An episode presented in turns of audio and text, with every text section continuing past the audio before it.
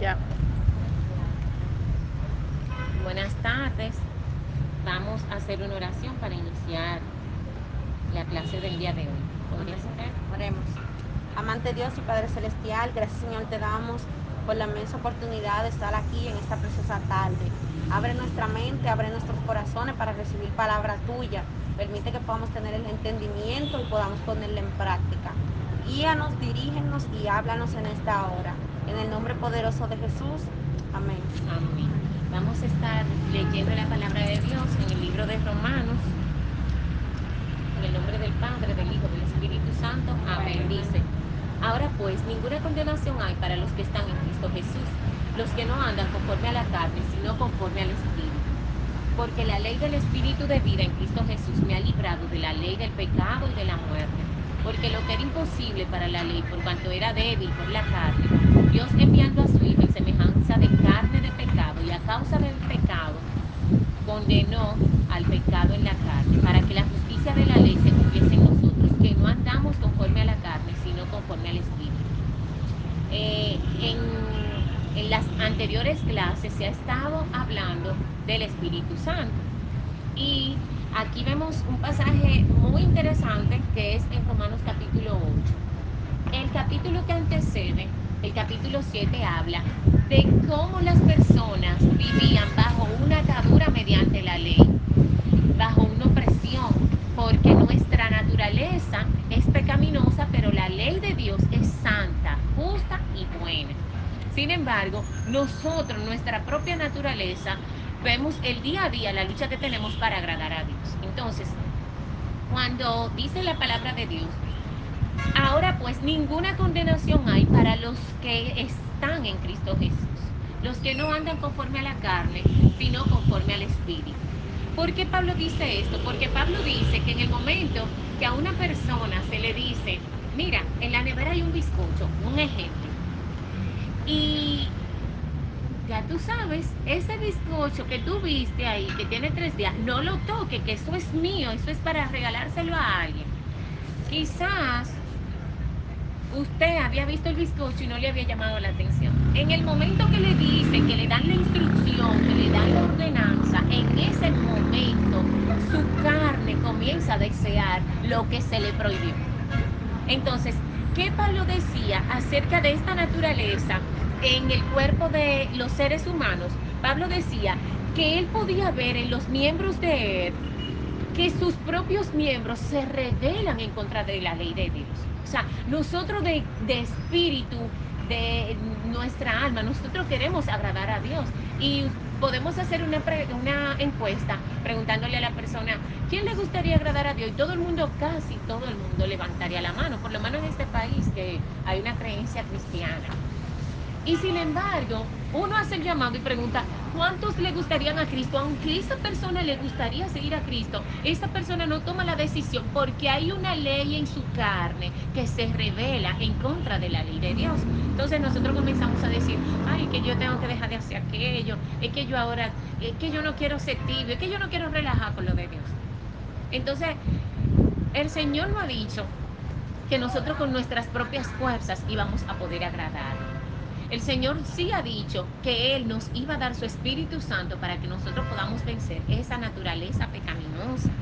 Y por eso Pablo decía, pero yo veo que hay una ley en mis miembros que se revela contra la ley de mi mente. O sea, con mi mente yo quiero agradar a Dios. Y esta ley que está en mis miembros me lleva cautivo, es decir, el deseo de que ahora me dijeron no te come el bizcocho, ese deseo me lleva cautivo a hacer aquella cosa que yo no quería hacer. Y entonces dice Pablo, miserable de mí, ¿quién me librará de este cuerpo de muerte? Y dice él, pero yo doy gracias a Dios por Jesucristo, porque mientras yo intentaba, siendo un fariseo, agradar a Dios, yo podía físicamente y públicamente ante los ojos del mundo aparentar una santidad y vivir una apariencia, pero en mi intimidad yo hacía cosas que a Dios no le agradaban. Cada vez que nosotros, buenas, cada vez que nosotros eh, tenemos una confrontación con nuestra carne, nuestra mente, nuestras emociones que quieren hacer cosas y que nosotros tenemos la fuerza del Espíritu Santo y vencemos esa tentación, ahí se está manifestando el Espíritu Santo de Dios en nuestras vidas. Entonces por eso dice Pablo, ninguna condenación hay para los que están en Cristo Jesús. ¿Para quiénes? Ustedes sabían, hay personas que están en Cristo Jesús que sí van a tener condenación. Y por eso es que dicen mucho, no, yo no me convierto, mira que él, mira cómo vive, di que es cristiano. Y así que tú eres cristiano. Señores, el Señor dice claro que no todo aquel que diga Señor, Señor entrará en el reino de los cielos. ¿Por qué razón? Bueno, porque todo aquel que viva conforme a la carne no va a poder agradar a Dios. No hay condenación para aquellos que están en Cristo Jesús, que no andan conforme a la carne, sino conforme al Espíritu de vida. Ahora, ¿cómo yo puedo vivir conforme al Espíritu Santo de Dios? Primero, como decíamos en clases anteriores, recibiendo a Cristo primero como Señor y Salvador. Segundo, fomentando una relación con Dios con el Padre, con el Hijo y con el Espíritu Santo. Como yo fomento una relación con Dios? El Padre es mi papá. Yo puedo hablar con mi papá. Jesucristo es mi amigo, es mi Salvador, es mi Señor. Pero el Espíritu Santo es mi aliado. Porque la palabra de Dios dice que el Señor Jesucristo, en el libro de Hechos, que el Señor Jesucristo, capítulo 1, estaba en el monte con los discípulos y le dijo, miren, yo estaré con vosotros todos los días de vuestra vida hasta el fin del mundo. No se muevan de este lugar hasta que reciban el Espíritu Santo. Y el pueblo de Israel, los judíos, en ese momento, porque era la única tribu que quedaba entre Judá y Benjamín, esa tribu que estaba siendo predicada, esos discípulos que habían conocido al Señor cara a cara, no se movieron a predicarle a nadie hasta que no recibieran la promesa de parte de Dios. Esta promesa es el Espíritu Santo. porque Dios lo mandó a que no se movieran de ahí? Señores, porque solamente cuando predicamos, el Espíritu Santo es el que nos apoya. El Espíritu Santo es el que convence al otro de que eso que se está diciendo es verdad. Es el que le da esa convicción de pecado, de que, wow, esa palabra me confrontó. Yo ciertamente necesito un encuentro con Dios. De justicia, ciertamente los juicios de Dios son verdad. Dios es real y yo tengo que venir a Él para yo ser digno del reino de Dios, porque solamente por la justicia de Cristo yo puedo estar delante de la presencia de Dios. Por eso el Señor nos ha dado su Espíritu Santo. Pero no solamente eso, sino que la palabra de Dios dice que el Espíritu Santo en el libro de Juan capítulo 14 iba a venir a nosotros y nos iba a acordar todas las cosas que el Padre había hablado a través de su Hijo Jesucristo. Y que iba a consolar a los discípulos cuando ellos estuvieran en medio de pruebas y de tribulaciones. Y por eso es que hoy en día las personas que están buscando de Dios, en medio de una depresión pueden sentirse con fuerza, pueden orar y todo cambia. Pueden sentirse desconsolados y uno se pone de rodillas a llorar en la presencia del Señor y uno siente que Dios le sanó el alma, que esa herida emocional que había en el cuerpo interno, en el espíritu, en el alma, fue, fue renovado, fue curado. ¿Por qué? Porque el Espíritu Santo trae sanidad interior. Pero no solamente eso, sino que el mismo Espíritu Santo es el que nos ayuda ahora no vivir conforme a la ley. La ley de Moisés no es que Dios abolió la ley, la palabra de Dios está vigente, el Antiguo Testamento y el Nuevo Testamento está vigente. Ahora, ¿qué era lo que pasaba con el pueblo de Israel? Que no podían vivir la ley. ¿Por qué? Porque su naturaleza pecaminosa no le ayudaba. Pero ahora Dios nos dio la gracia, nos regaló la persona, porque es una persona, la persona del Espíritu Santo que vive dentro de nuestro cuerpo. Así como el espíritu de Jenny, de mí, vive dentro de mi cuerpo y el alma también vive dentro de este caparazón, el Espíritu Santo entra y vivifica mi espíritu porque el espíritu del hombre murió en el huerto del Edén. Ese Espíritu Santo vivifica el espíritu del hombre y permite que el hombre ahora tenga una relación con Dios. Y ahora esas cosas que para mí eran difíciles vencer, esas tentaciones que eran imposibles yo dejarlas, ahora yo puedo avanzar y agradar a Dios, no por mi fuerza, sino por el Espíritu Santo. Y dice Pablo que lo que era imposible para la ley, por cuanto era débil por la carne, Dios, enviando a su Hijo en semejanza de carne, de pecado, y a causa del pecado, condenó el pecado en la carne. ¿Por qué una persona tiene que aceptar a Cristo como Señor y Salvador mientras está vivo? Porque si existe vida después de la muerte, ¿por qué esa persona no puede arreglar su vida con Dios cuando lo vea cara a cara? Cuando vea que de verdad que el cielo existe, que el infierno existe, que los espíritus inmundos de entidades de las tinieblas existen y que el Espíritu Santo de Dios, el Hijo y el Padre son reales. Entonces, ¿por qué esa persona en ese momento no puede arreglar su vida con Dios? Porque dice la palabra de Dios, conforme acabamos de leer en el libro de Romanos, capítulo 8, versículo 3, que Dios envió a Jesucristo para que Él venciera en la carne. Y ahora, como Cristo venció en la carne, usted tiene que creerlo por la fe. Y cuando usted lo cree por la fe, entonces Dios le da la fuerza para que ahora esa carne suya, en el momento que usted tenga una tentación, el pecado sea condenado en la carne. ¿Cuál es la condenación del pecado? Que cuando a mí me da el deseo de robarme el bizcocho que me dijeron que no coma, yo pueda someter mis deseos, mi concupiscencia. Entonces esa es la condenación de la carne.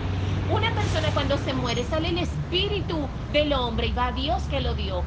El cuerpo así como decía el pastor Brian, se lo comen los gusanos y los huesos se vuelven polvo, porque el Señor le dio una sentencia al hombre y le dijo, polvo eres y al polvo volverás por causa de tu pecado.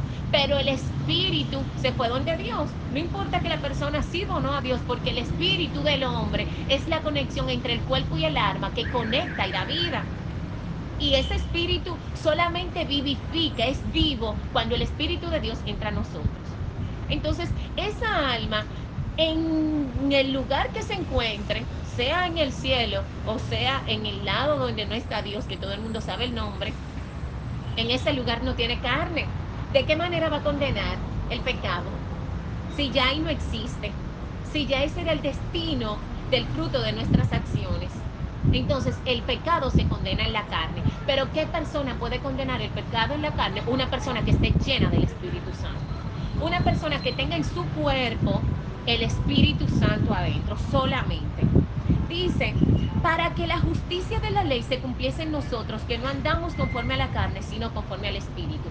¿Qué persona para Dios es justa? Una persona que pueda agradar a Dios, una persona que pueda cumplir la palabra. Pero si usted en la carne no puede cumplir la palabra, entonces usted es un injusto y toda injusticia es pecado. Y todo el que infringe la ley, o sea, todo aquel pecador, no tiene derecho a estar con Dios. Entonces, la justicia de la ley de Dios, del Antiguo Testamento, desde Génesis hasta Apocalipsis, va a ser evidente en aquellas personas, número uno, que recibieron a Cristo como Señor y Salvador, número dos, que están llenos del Espíritu Santo. No es posible que una persona que haya aceptado a Cristo pueda ser justo y pueda ser santo si no tiene una relación con Dios todos los días, orando, leyendo la Biblia y sometiendo su carne. Por eso dice la palabra, someteos pues a Dios. ¿Cómo? Yo entiendo que no voy a caer en eso. porque Por mi fuerza, no. Porque todo lo puedo en Cristo que me fortalece. ¿Y quién te acordó este versículo? Para tú permanecer fiel, parar en esta promesa, el Espíritu Santo. Porque los que son de la carne piensan en las cosas de la carne, pero los que son del Espíritu piensan en las cosas del Espíritu. Y este versículo es muy revelador. Nos puede revelar de verdad. Yo puedo poner con este versículo un termómetro espiritual. ¿Cuál es mi nivel espiritual? ¿De qué lado estoy yo? ¿Estoy más del lado de la carne o más del lado del espíritu? Entonces, ¿cómo yo me doy cuenta? Los que piensan en la, que son de la carne piensan en la cosa de la carne. Todo el que está lleno del Espíritu Santo, toda la persona que vive leyendo la Biblia, que vive orando, que trata de, en vez de escuchar una música más por amor que, linda y se oiga, siempre el Espíritu va a buscar agradar a Jesucristo. Entonces usted la música que va a prevalecer en su radio es una música que honre a Dios. Y no es que usted sea un religioso, sino que el Espíritu Santo, mientras más usted se llene de Dios, va a buscar más de Dios. Mientras más gloria, te va a pasar otra dimensión de gloria. Entonces tú lo que vas a querer es estar envuelto en esa presencia. Y ahora cuando tú leas la Biblia, que ya tú como que, pero esto yo no lo entendía, pero ahora yo veo como que, que tú tienes un mensaje diferente. Eso lo hace el Espíritu Santo. Entonces, cuando tú estás trabajando, que tú vas a tomar una decisión, el Espíritu Santo te va a traer qué? Lo que usted leyó. El Espíritu te va a acordar que lo que usted escuchó en una canción. Entonces, usted va a estar pensando en lo de Dios y te va a estar conectando en lo de Dios y de repente te va a estar dando vuelta un versículo bíblico en la mente y tú vas a preguntar, ¿qué es lo que tú me quieres decir, Señor? una revelación nueva de esa misma palabra, o sea, una nueva enseñanza. Pero si yo no, yo acepté al Señor Jesucristo como Señor y Salvador, pero yo sigo mi misma vida, yo me sigo asociando con personas que nada que ver con lo de Dios, yo en vez de sacar un tiempo para leer la Biblia y ponerme a orar o ponerme a, adorar a Dios, yo lo que me la paso es viendo series, eh, chateando, subiendo fotos en Instagram y no saco nada para Dios, pues lamentablemente, déjeme decirle que esa relación de amistad va a ir menguando. Y el Espíritu Santo nos va a ir enseñando cosas diciendo, mira Jenny, tú debes dejar tal cosa porque eso me va apartando de ti, esto te contamina. Si yo decido con obedecer, si yo logro mantenerme en esa obediencia, nuestra relación se va a ir afirmando y creciendo. Pero si yo ignoro esa voz que me está ministrando, como presentan en los muñequitos, una vocecita de que un diablito y un angelito, que no es nada más, como el Espíritu Santo de Dios ministra una vida, no importa que sea o no sea cristiana, y como el enemigo trae pensamientos para que la persona caiga en muchas cosas que sabe que a Dios no le agrada. Pero ahí está la conciencia para identificar cuál de las dos voces es la buena o la mala. Y ahí va a estar el Espíritu Santo diciéndote, mira, a esto, a aquello. Y a medida que nosotros obedezcamos más la voz del Espíritu Santo, la carne se va a debilitar y nos vamos a fortalecer en Dios y vamos a ir creciendo en el Espíritu. Y dice, porque el ocuparse, ¿por qué? El ocuparse de la carne es muerte, pero el ocuparse del Espíritu es vida y paz. Entonces la pregunta es, ¿por qué vale la pena pensar más en las cosas espirituales que en la cosa de la carne? Señores, usted puede enfocarse en la belleza, déjeme decirle, el ocuparse de la carne es muerte. Ahorita usted se va a poner viejo y ya, todo cae. La gravedad no va a ser la guerra y vamos a estar arrugados. Y usted puede buscar muchísimos actores que tienen muchísimas cirugías y se ven extraños, como quiera, porque es que la edad no te va a perdonar el tiempo. Es una ley de la vida. Si usted se enfoca mucho en, en coleccionar todos los autos, oye, me vas a terminar, al menos que usted sea un famoso que gane de millones, vas a terminar económicamente en quiebra, porque hoy tú sacas uno y mañana viene el otro y pasado viene el otro, igual con el celular, igual con la moda. Vivir para la carne, para las cosas terrenales, es una esclavitud. Pero el Espíritu de Dios, al contrario, nos hace vida. La ley del Espíritu de vida en Cristo Jesús nos libra del pecado y de la muerte. Mientras tanto, mientras yo me pongo a coleccionar o a vivir corriéndole a la moda detrás, el mejor celular, el día que no puedo sacar la última cartera del Louis me pongo celosa o envidiosa de alguien que sí la pudo comprar. Entonces ahí viene y se me activa un pecado, celo, envidia, chisme. Sea, vivir para la carne es lo que trae problemas. Mujeres que se trabajan su cuerpo y después, además de exhibirse mejor al esposo, van y salen por ahí a exhibirse a otras personas, el esposo con unos celos, se armó un tiroteo porque el hombre estaba celando a la esposa. Y todo lo que vemos es que la carne lo que trae al final es muerte. Pero usted nunca va a ver una persona que por, por orar, por buscar de Dios, por adorar a Dios, va a terminar con un problema encima. Al contrario, va a terminar renovado. Y por eso es que la clase de hoy es vivir en el Espíritu nos conviene. Los que viven según la carne no pueden agradar a Dios. Este es otro punto que el Espíritu Santo nos ayuda a agradar a Dios. ¿Por qué? Porque el Espíritu Santo va a buscar todo lo que agrade a Cristo. Si usted vive para la carne, la carne, como decíamos, va a buscar celo, chisme, contienda, ira, enojo, disensiones. Pero usted vivir para el Espíritu, el Espíritu va a decir, ora, lee la Biblia, adora, predica. Mira, fulana está triste, pan, y le da la palabra que justo esa persona necesita. ¿Quién usted cree que se lo reveló? Del Espíritu Santo. Y terminando ahí, avanzando ahí, usted va a seguir creciendo en gracia delante de Dios. Va a llevar fruto delante de Dios y Dios le va a seguir limpiando para darle más frutos, porque esa es la voluntad de Dios según el libro de Juan capítulo 15. Y esta es la voluntad de Dios, que lleve más fruto para que el Padre le limpie y ustedes sigan llevando fruto, pero no podemos llevar frutos sin el Espíritu Santo. ¿Qué tipo de frutos? Frutos espirituales, que son aquellas virtudes que son resultado de una vida en el Espíritu, como eh, decía Giselle, el amor, el gozo, la paz, la paciencia, la benignidad, la fe, la templanza, la mansedumbre. Y esas virtudes van a ir removiendo las obras de la carne, el chisme, la envidia, el ira, enojo, borrachera, disensiones, fornicación, adulterio, lascivia, cosas las cuales no van a permitir una entrada en el reino de Dios. Y con estos versículos terminamos la clase. Mas vosotros no vivís según la carne, sino según el Espíritu. Si es que el Espíritu de Dios mora en vosotros. Y si alguno no tiene el Espíritu de Cristo, no es de él. Pero si Cristo está en vosotros, el cuerpo en verdad está muerto a causa del pecado, mas el Espíritu vive a causa de la. Y si el Espíritu de aquel que levantó de los muertos a Jesús mora en vosotros, el que levantó de los muertos a Cristo vivificará también vuestros cuerpos mortales por su Espíritu que mora en vosotros. Es decir, número uno, toda aquella persona que no tiene el Espíritu de Cristo no es hijo de Dios. ¿Cómo usted se da cuenta que alguien es hijo de Dios? Oh, si tiene el Espíritu Santo. El Espíritu Santo se nota. Usted puede ver un hombre con el Espíritu Santo usted le va a ver un semblante diferente. Esa persona va a irradiar una paz, va a tener un brillo diferente.